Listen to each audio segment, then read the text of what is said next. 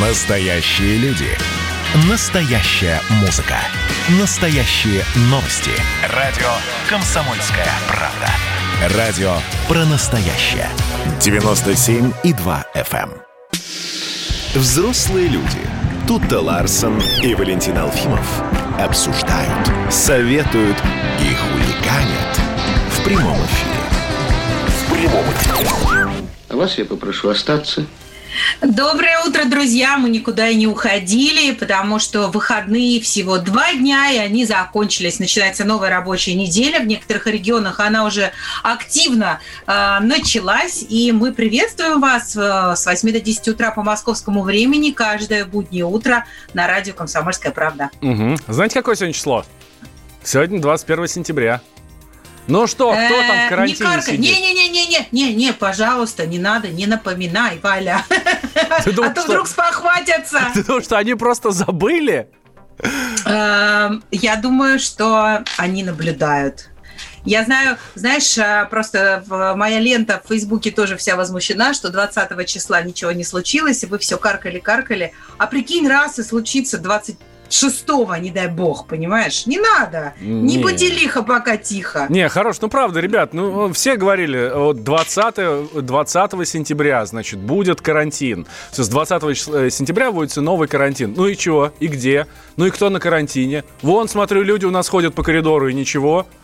Пропуска никто не заказывал. На, на дорогах пробки. Так что ничего такого не произошло. Это к Да, разговору о тех вот- ма- вот- а вчера в Москве марафон бежали, просто э, дикие толпы, причем э, среди них были люди из зоны риска, пожилые люди. Бежали 10 километров, у меня по- человек 30 знакомых тоже бежало, и из-за этого перекрывали город, и они точно не в масках бежали, и очень плотненько. Ну, в общем, так давайте не будем поддаваться в следующий раз вот этой панике. Окей, мы сейчас ее пережили, вот, вот эту панику, что 20 сентября всех посадят на карантин. Мы ее пережили, натренировались, кто-то пар выпустил. Все, давайте в следующий раз вот этим вот разговорам паническим не поддаваться. Хорошо? Валь, Хорошо, ну договорились? ведь, ну ведь э, во многих странах карантин таки ввели, может, просто речь шла не о России. А, оно Израиль что. плотно присел, да, в Америке опять ужесточаются карантинные меры, и во многих странах а, снова закрываются школы, государственные учреждения, и снова у людей жесткие условия, там, я не знаю, сидения дома и масочных режимов. Хорошо, давай тогда думать про нас. Что у нас происходит? Представитель Всемирной организации здравоохранения в России Мелита Вуйнович заявила, что в России нет предпосылок для повторного введения ограничений из-за коронавируса. Вот так вот. Ну, при этом она сказала, что в принципе универсального решения нет, а все э, вот эти вот ограничительные меры, они сегодня в основном э, нужны для того, чтобы здравоохранение успело переориентироваться и подстроиться под э, увеличение количества заболеваемых. А Да. у нас, видимо, уже система достаточно хорошо выстроена, поэтому, ну, нечего людей лишний раз дергать и беспокоить. Кстати, меня, ну так удивило и даже не знаю, не могу сказать, что порадовало, но как-то вот э, заинтересовала цифра в то, что только в Москве уже 60 тысяч человек подали заявку на вакцинацию именно от COVID-19 новой вакцины «Спутник Ви». Ну, отлично, как Саш Коц будут тоже привиты и будут себя хорошо чувствовать, молодцы. А, опять же, мы напоминаем, что до сих пор идет третий, третий раунд, третий уровень, третий этап м, этих самых э, испытаний. Исследований. Да, вот этих. испытаний. Э, И вот часть этих людей, которые сейчас подали заявку, они будут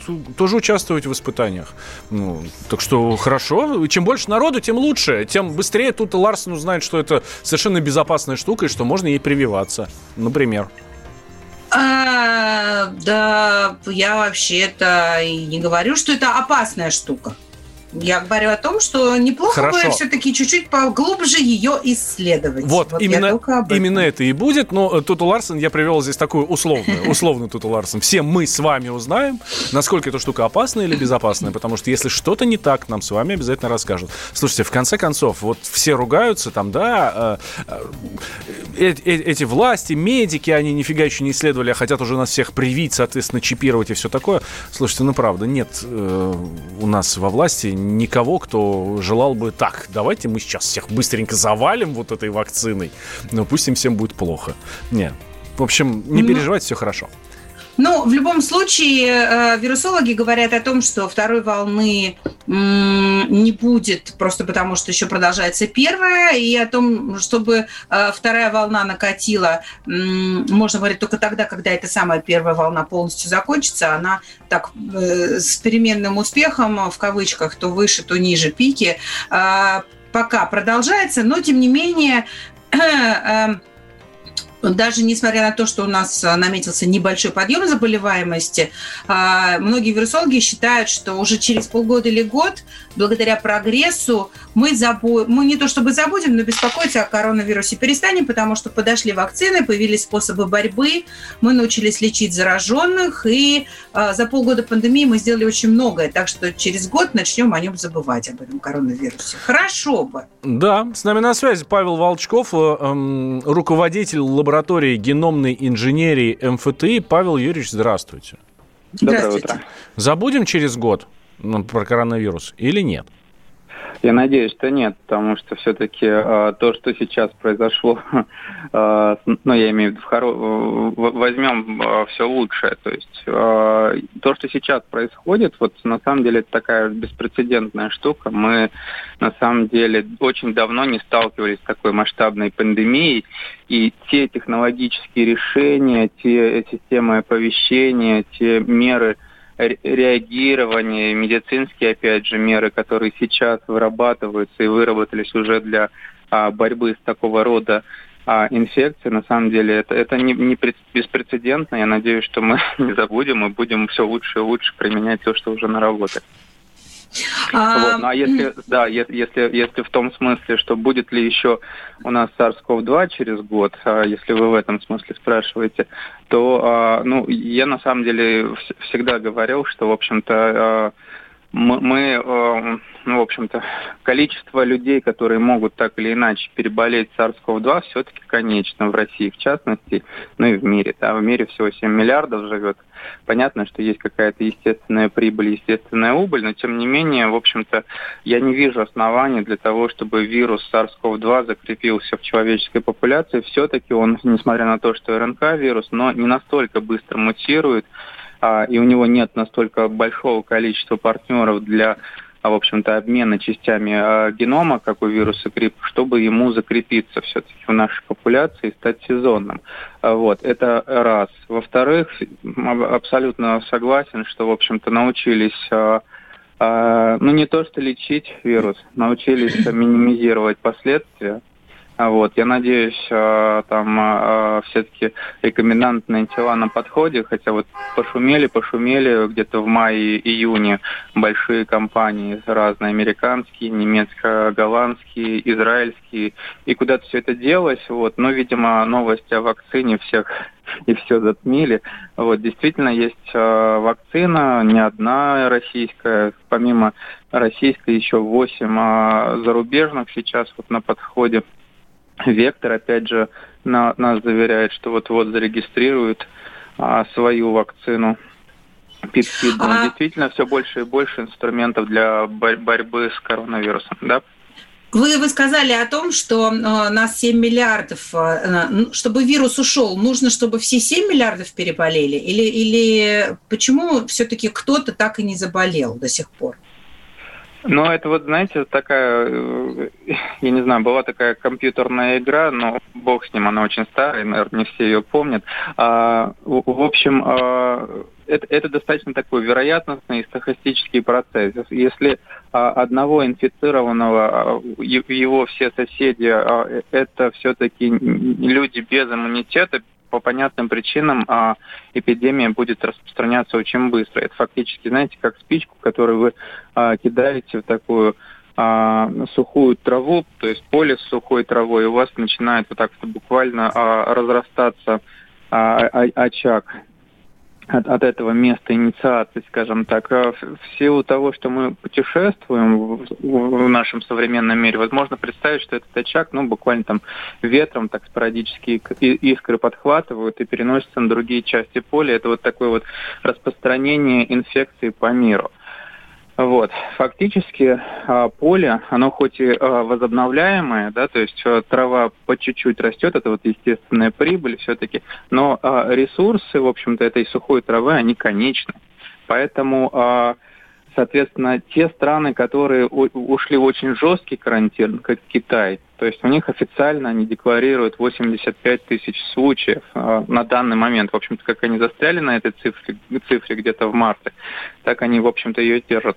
Я думаю, что даже если реалистичная цифра в Китае там в 10 раз больше, то есть в районе миллиона, это все равно э, для полутора миллиардного Китая ничтожное количество. То есть это огромный резервуар все еще не переболевших и все еще не вакцинированных людей.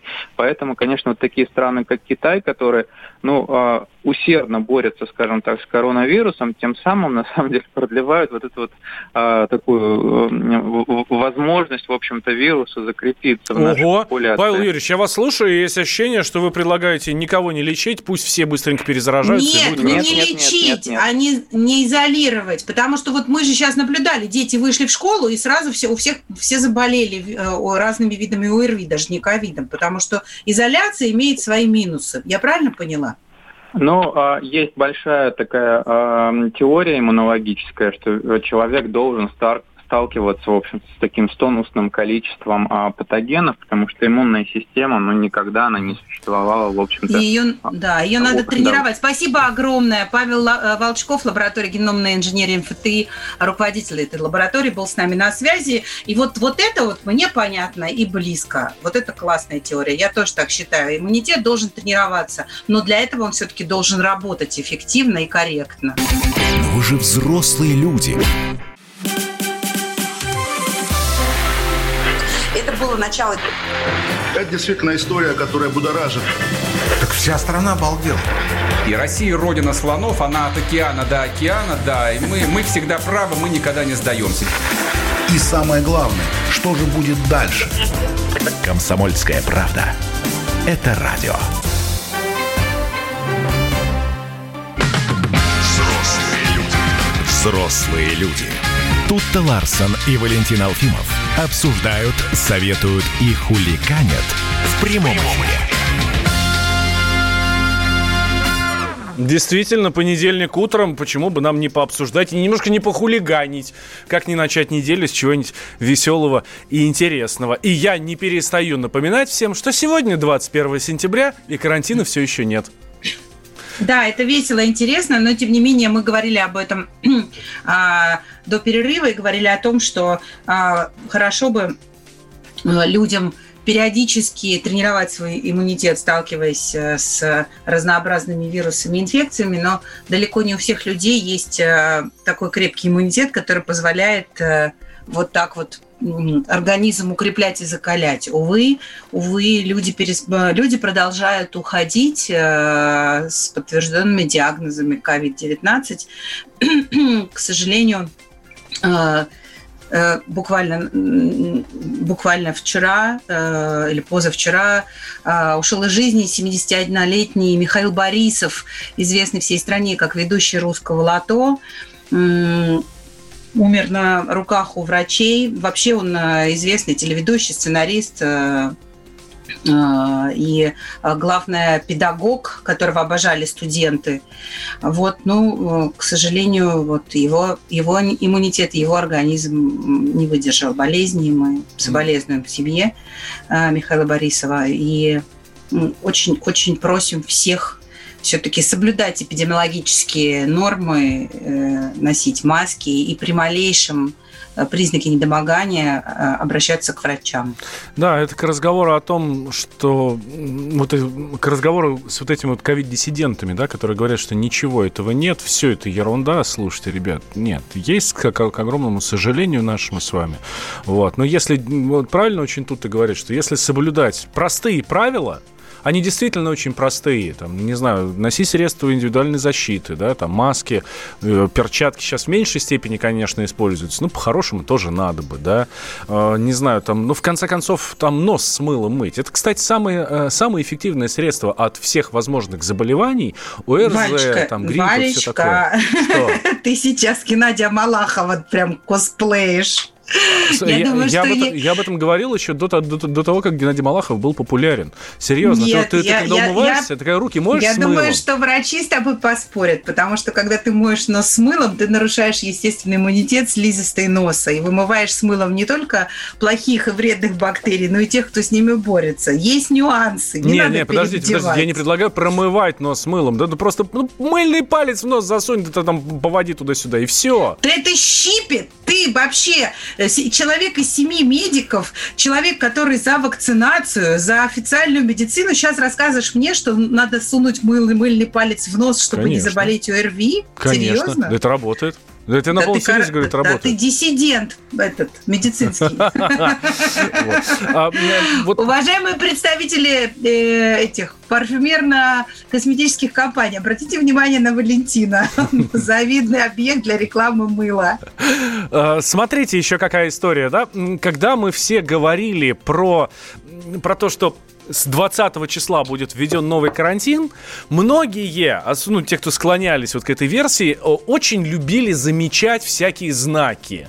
Да, ой, смотрите, а вот здесь вот это ввели, ой, смотрите, а вот здесь вот это ввели. И, например, вот накануне появилась новость, что в России за сутки выявили 6148 случаев заражения.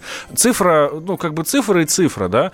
Но знаете, что неплохого? Это максимум с 18 июля. И как только эта цифра появилась накануне, сразу, о, все понятно, то есть специально э, завышают вот эту статистику для того, чтобы завтра нам ввести вот этот вот весь м, карантин.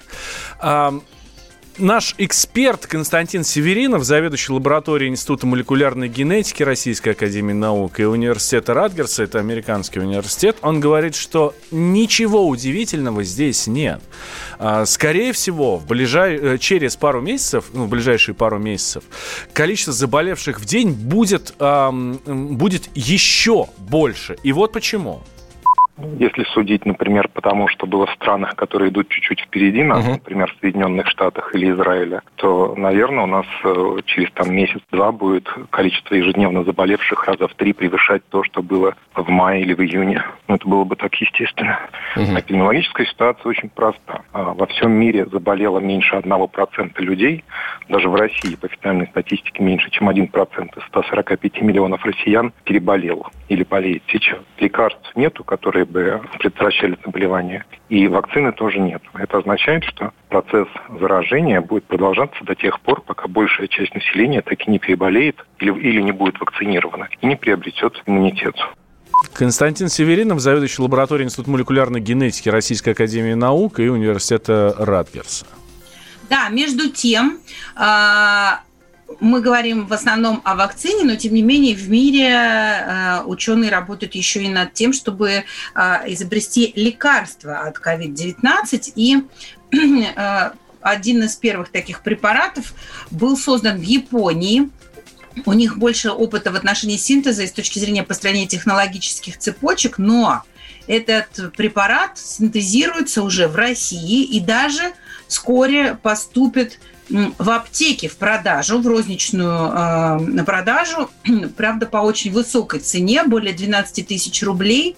Этот препарат э, называется Реплевир, но э, ученые и фармацевты предупреждают нас о том, что помимо высокой цены этот препарат содержит очень высокие риски.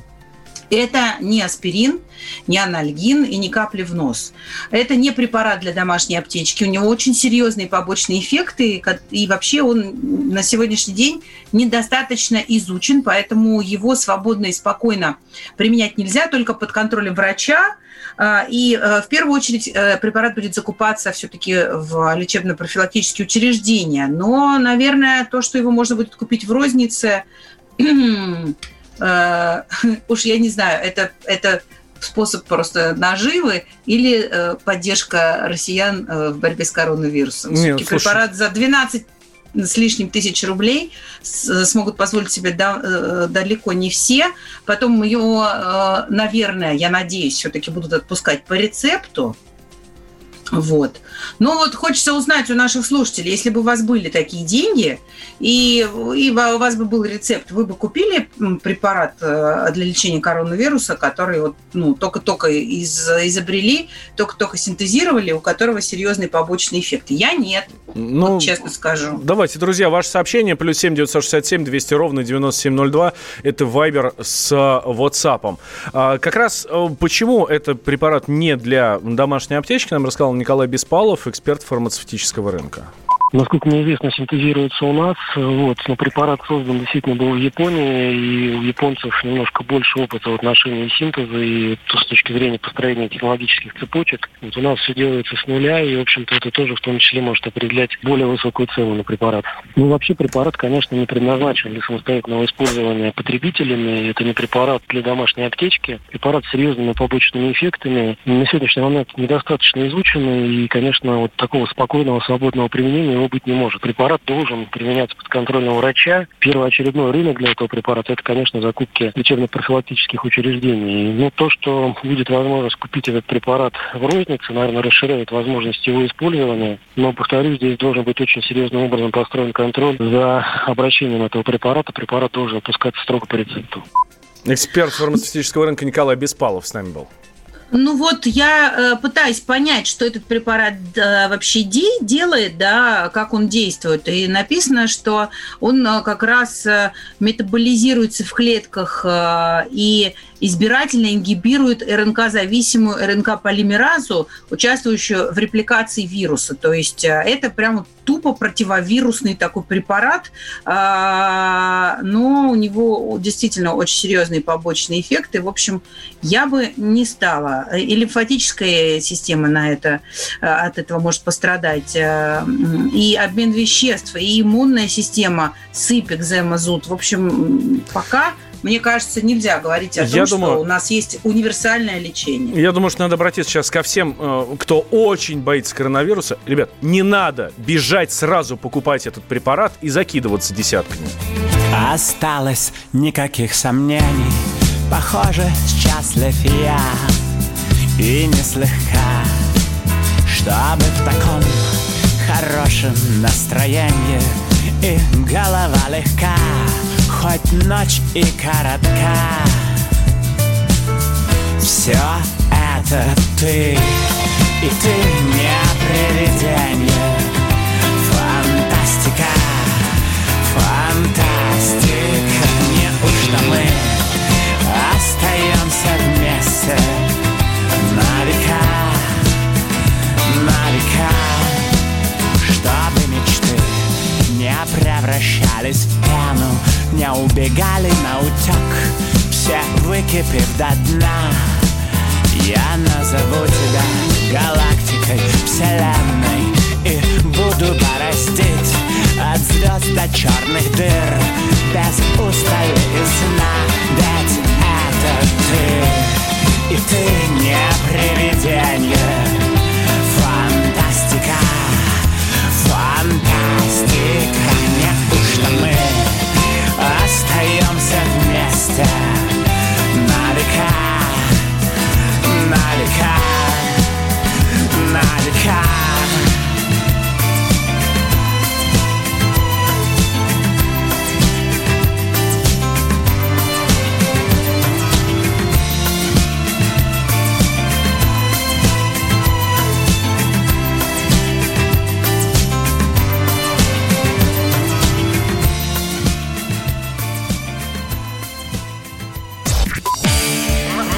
Настоящая музыка. Музыка. На радио «Комсомольская правда». Взрослые люди. Взрослые люди. Тут-то Ларсон и Валентин Алфимов обсуждают, советуют и хуликанят в прямом эфире. Да, продолжаем рассказывать вам а, всякие интересные новости, которые происходят в России и в мире. И э, хотела продолжить как раз тему работы самоудаленки, несмотря на то, что нас э, вроде бы как не сажают на карантин. И я очень надеюсь и молю всех богов, чтобы этого не случилось. Некоторые последствия от первого а, вот этого вот э, от первой самоизоляции а, э, все-таки закрепились в нашем обществе до сих пор, и в частности это как раз вот эта самая пресловутая работа на удаленке. А, эксперты аналитического центра Bittrex 24 провели исследование среди тысячи российских компаний в разных регионах страны, в разных сферах экономики в том числе в строительном бизнесе, в IT-индустрии, в рекламных, среди рекламных агентств, образовательных центров, других видов бизнеса. И три четверти опрошенных ответили, что их компании по-прежнему используют удаленный формат работы хотя бы частично, и 81% заявили, что обязательно будут использовать этот формат в будущем. Это проще технологически, юридически, тем более законодательно теперь в России удаленка официально при, признана, а, ее условия прописаны прописываются в трудовом договоре. И, в общем, э, в итоге э, получается, что 4 из 5 российских компаний э, по факту сохраняют дистанционный режим работы для своих сотрудников. А почему бы и нет? На Урале снег выпал. Не хочется же выходить на улицу. Это же, чтобы добраться до работы, надо на улицу выйти, вот под этот снег с дождем. Нет, нет, зачем? Да, но... Сидите дома есть информация о том, что такой формат работы позволяет работодателям, в частности, например, экономить на заработной плате. Хочешь работать на удаленке, будешь меньше получать. Что-то неинтересно. Э, да, неинтересно. Э, но мне, честно говоря, удивительно, почему э, это все должно сказываться на заработной плате, потому что ты выполняешь свою работу, и, ну, как ты выполнял в офисе свою работу, такой же объем работы ты должен выполнять и на удаленке. Так почему должна упасть заработная плата? Я думаю, что вот этот как раз момент, это повод для проверки, если не прокуратуры, то каких-нибудь там других органов, которые, ну, действительно даже должны за этим следить. Слушайте, ну, правда, ну почему? Ну, вот с какого? Ну вот смотри, э, э, тут написано еще, что число вакансий, где работодатели ищут удаленных сотрудников, выросло более чем вдвое.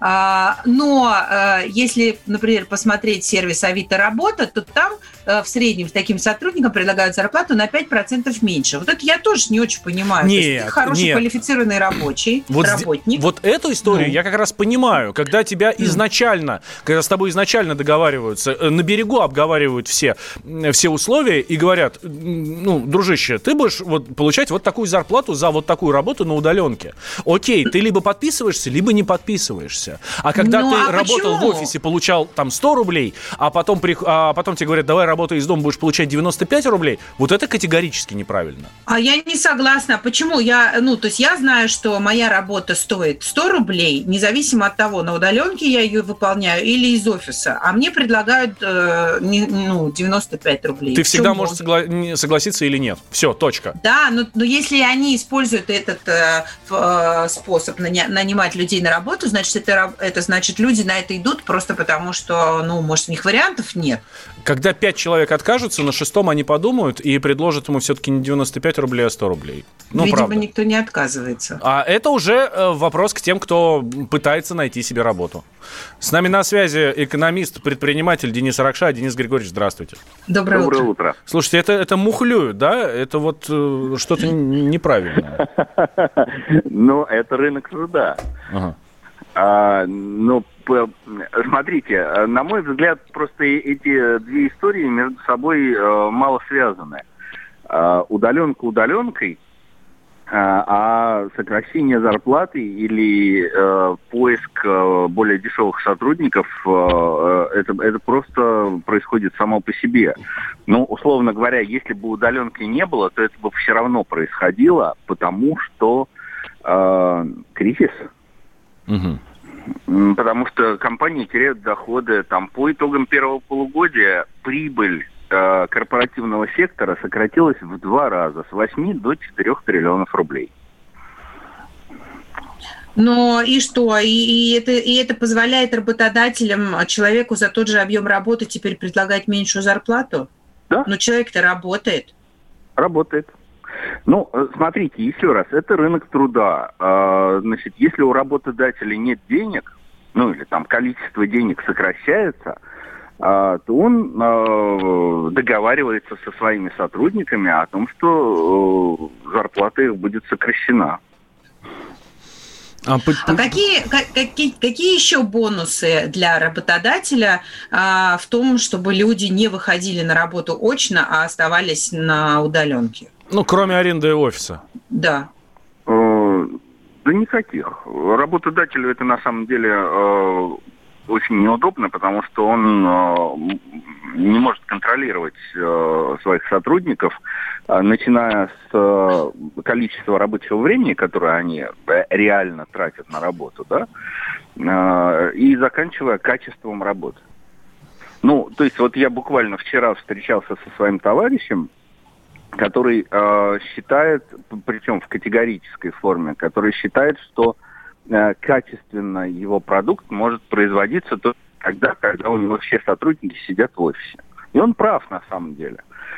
Вот, ну там как бы специфическая, специфический продукт. э, но э, по, по- по большому счету это относится к большинству э, сотрудников и к большинству работодателей. Не- нет таких инструментов, с помощью которых э, сейчас можно э, контролировать абсолютно все, что делает сотрудник на удаленке. Денис Григорьевич, вот это вообще э, удаленка, насколько она эм, там, долго продолжится? Э, Рано или поздно мы вернемся в офис? Или все, это новый этап, новый, новая эра, новая эпоха? Нет, конечно, мы вернемся. Э, ну, большинство из нас вернется в офис.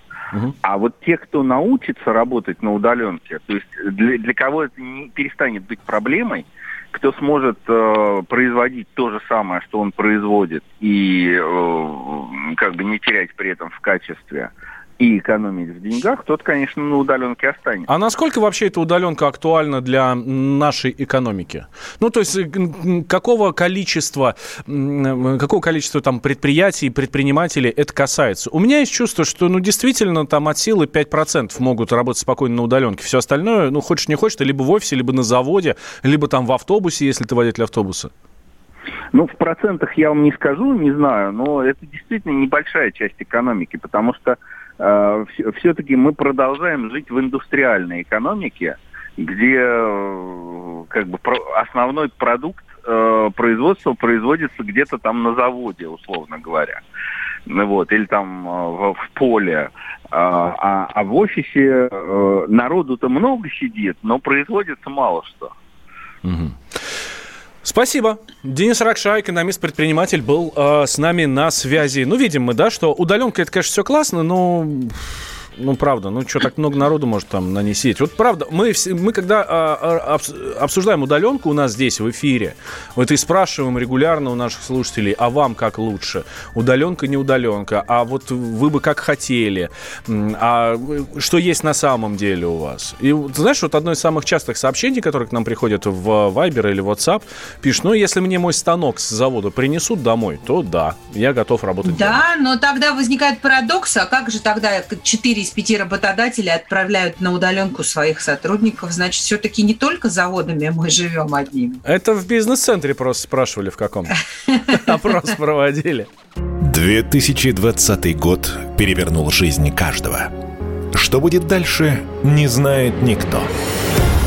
Мы не предсказываем, мы предупреждаем. Будущее может оказаться гораздо более опасным, чем настоящее. И все эти угрозы человечество прямо сейчас создает своими руками. Премьера на радио «Комсомольская правда». Слушайте новый проект «Мир дикого будущего». 10 фантастических аудиорассказов. 10 предупреждений о том, в каком мире мы можем проснуться уже завтра. С 14 сентября в 22.00 по московскому времени.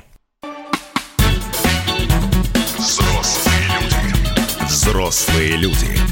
Тут-то Ларсон и Валентин Алфимов обсуждают, советуют и хуликанят в прямом эфире. Ох, и с таким удовольствием мы все это делаем. С вами тему обсуждаем. Я напомню, наш номер Вайбера и WhatsApp плюс 7 967 200 ровно 9702 для ваших сообщений. Или 8 800 200 ровно 9702. Это номер телефона наш, как вы можете позвонить. Вот нас тут спрашивают в WhatsApp. Здрасте, как позвонить в эфир? Очень просто. 8 800 200 ровно 9702. Абсолютно бесплатный звонок с любого устройства. Городской телефон, мобильный телефон, какой хотите. Э, Звоните со огромным удовольствием с вами пообщаемся. Слушай, давай, за- вот есть еще пару сообщений, которые я очень хочу прочитать про удаленку.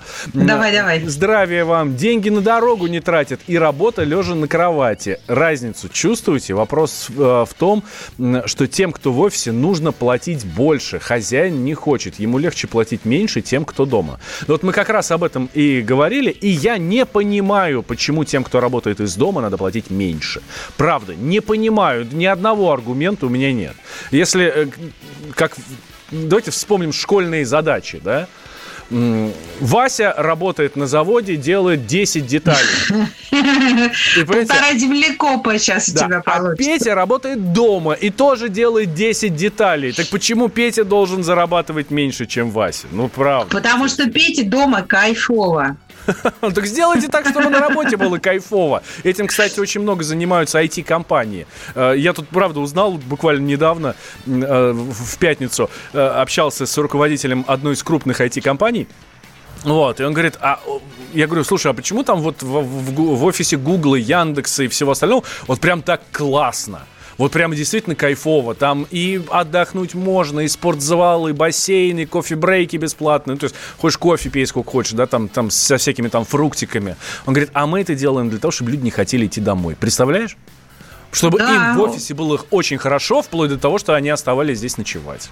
Да, я помню, я в шоке была, когда я уже не помню в каком из офисов, не то Mail.ru, не то у Яндекса, я была, и там заходишь, а там корты, и люди играют в большой теннис на кортах, или там футбол какой-то. Ну, в общем, я была поражена, что у них прямо целый спортивный комплекс внутри здания находится, и, ну, сотрудники... это круче, там чем перекур.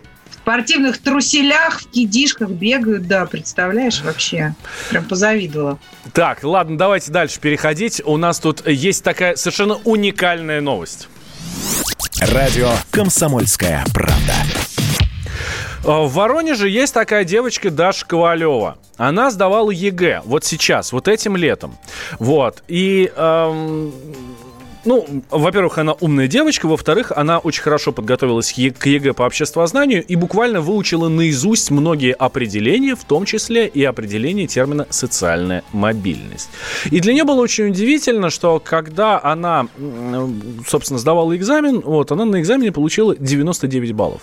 А знаете почему? Потому что вот э, то определение, которое она дала термину «социальная мобильность», оказалось неверным. Казал, ну, ну, это как вообще возможно, да? Ты выучил то, что написано в учебнике. В учеб- в учебнике написано, это э, социальная мобильность, это, и там набор слов, да? А она э, ровно этот же набор слов переписала у себя из головы дословно вот в ЕГЭшечке. И оказалось, что это все неправда. В общем, Но, тем не менее, девушка не сдалась. Она взяла этот учебник и отправилась на апелляцию. И выяснилось, что в учебнике написано именно, написан именно тот текст, который Дарья Ковалева использовала в ответе на вопрос. Комиссия очень удивилась, потому что книга эта входит в федеральный перечень рекомендуемых к использованию. Но э, была зафиксирована действительно ошибка в учебнике. И девушки пересмотрели оценку, выставили заслуженные 100 баллов. И сейчас она учится в высшей школе экономики с общим результатом в 374 балла. Она была зачислена на первый курс факультета социальных нау- наук по программе бак- бакалавриата социологии. Я даже произнести это не могу без запинки. А человек уже в 16 лет своих вот так- таких достиг высот. С нами на связи обозреватель комсомолки Александр Милкус, ведущий программы «Родительский вопрос» на радио «Комсомольская правда». Александр Борисович, здрасте. Здрасте. Слушайте, а как такое возможно, что в учебнике ошибка? Это учебник, это же, ну, это, это- ну, это как, это свод законов. Это, представляете, в Уголовном кодексе ошибка была бы. Это же, ну, это невозможно, не может такого быть. Слушайте, ну, в данном случае я бы не говорил про ошибку в учебнике. В данном случае можно сказать, что девочке повезло, потому что в этой а, апелляционной комиссии, насколько я знаю, были преподаватели Воронежского университета, а, которые вот решились э, поспорить с э, даже не с э, авторами учебника, а с составителями заданий или КИМов по ЕГЭ. А, Дело в том, что есть абсолютно четкая технология защиты апелляций. И, как правило, у преподавателей или учителей, которые принимают апелляцию, есть такой скрипт, расписано все, вся инструкция, как, что можно делать. Э, Я думаю, насколько я понимаю, э, это вот самодеятельность не девочки, это самодеятельность вот этих вот преподавателей, которые э, в Воронеже у нее принимали апелляцию. А, Иначе бы всех остальных тоже уже с, эти- с этим вопросом подняли насмех вот с этими, с этими историями. А, А почему тут, насмех-то? Ошибка есть, есть. Э, Человек А, незаслуженно думаю, что это получил снижение. спорная- Нет, смотрите. Я думаю, что это очень спорная история. Я думаю, что вот так вот показалось, или так, так решил один из преподавателей. Э, учебники у нас, прежде чем их э, значит, запустят в продажу, проходит аж пять видов экспертиз. Вот. Э, Тут, э, смотрите, тут вопрос о другом. Я бы повернул историю.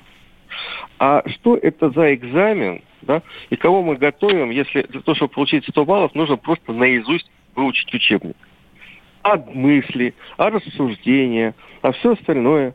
Ну хорошо, вот ребенок, у ребенка хорошая память, она запомнила э, эти определения. Ну, а Ну, какой смысл, если ты этим пользоваться не можешь? Вы это хоть хотите сказать, да, Александр Борисович? Да нет, ну вообще, э, мы кого учим? Мы учим тех, кто э, механически запоминает вот эти все определения. Слушайте, ну это такая система ЕГЭ сейчас. Раньше экзамены Ну, так это, другие щас были. вы- это вы сейчас против ЕГЭ выступаете? Я сейчас выступаю против то- т- той формы ЕГЭ, которая, э, которая есть, да. Она сейчас э, изменяется.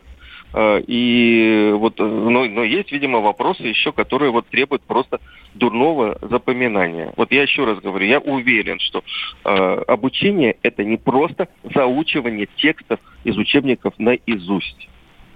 Ну а если ты выступ... если ты сдаешь экзамен в форме теста, у тебя других вариантов нет, кроме как выучить Ну, правильный неправ- ну, ответ. неправ- ну, ну, очень большое количество вопросов по ЕГЭ, они требуют развернутого ответа, они требуют показать логику размышления, они требуют какой-то работы ума, а не памяти. Как правило, те, кто вот так вот зазубривает учебник, они выветриваются через полгода. Вот что дало ребенку то, что он выучил наизусть определение, как там, социальная мобильность, да? Что Поступление в высшую школу развило её. экономики. Поступление в вышку. Ну и дальше что? А Ну, да- дальше да. она ее закончит, и у нее будет хороший диплом. Ну, хорошо бы, да, да, да. Но это, в общем, на мой взгляд, это не оттуда. Вот, кстати, я хочу сказать, что сегодня, сегодня, кстати, это, это интересная вещь, а, будет заседание Общественного совета Рособорнадзора, где, по-моему, впервые очень серьезно э, с общественностью будут разбирать как раз очень большое количество проблем, связанных с организацией апелляции в этом году.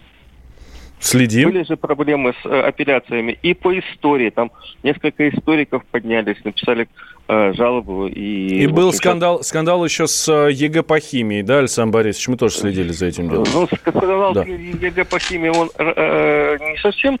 Да, ну, Александр Борисович, спасибо большое. Спасибо большое. Да? М, Поджимают у нас время. Александр Милкус, обозреватель «Комсомольской правды», был с нами на связи.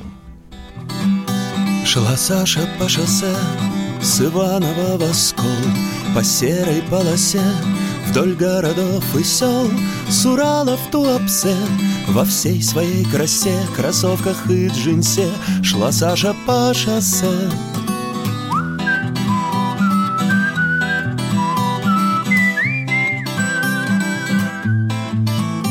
Шла Саша по шоссе, да по таким местам, Где впору окосеть, взглянув по сторонам, Заброшены дома, разбиты трактора, Как будто здесь война была еще вчера.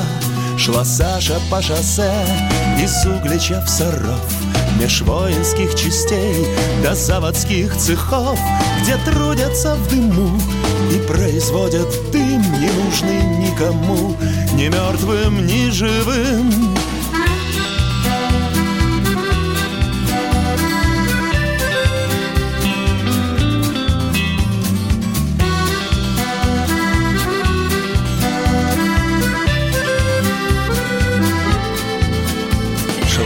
Саша по шоссе с Донбасса на Куспас Через угольный бассейн, где в каменную пасть Людей уносит клеть. К забоям и кайлам Где добывают смерть. С углем напополам Шла Саша по шоссе сквозь дикие края где разве что газель проедет раз в три дня. На остановку ждать. Выходит старый мал. Ой, надо бы бежать, да транспорта нема. Шла Саша по шоссе с наказом от родных. С печалями за всех, пока еще живых. Шла к батюшке царю, к боярам в Белый дом, уставясь на зарю, уже почти бегом.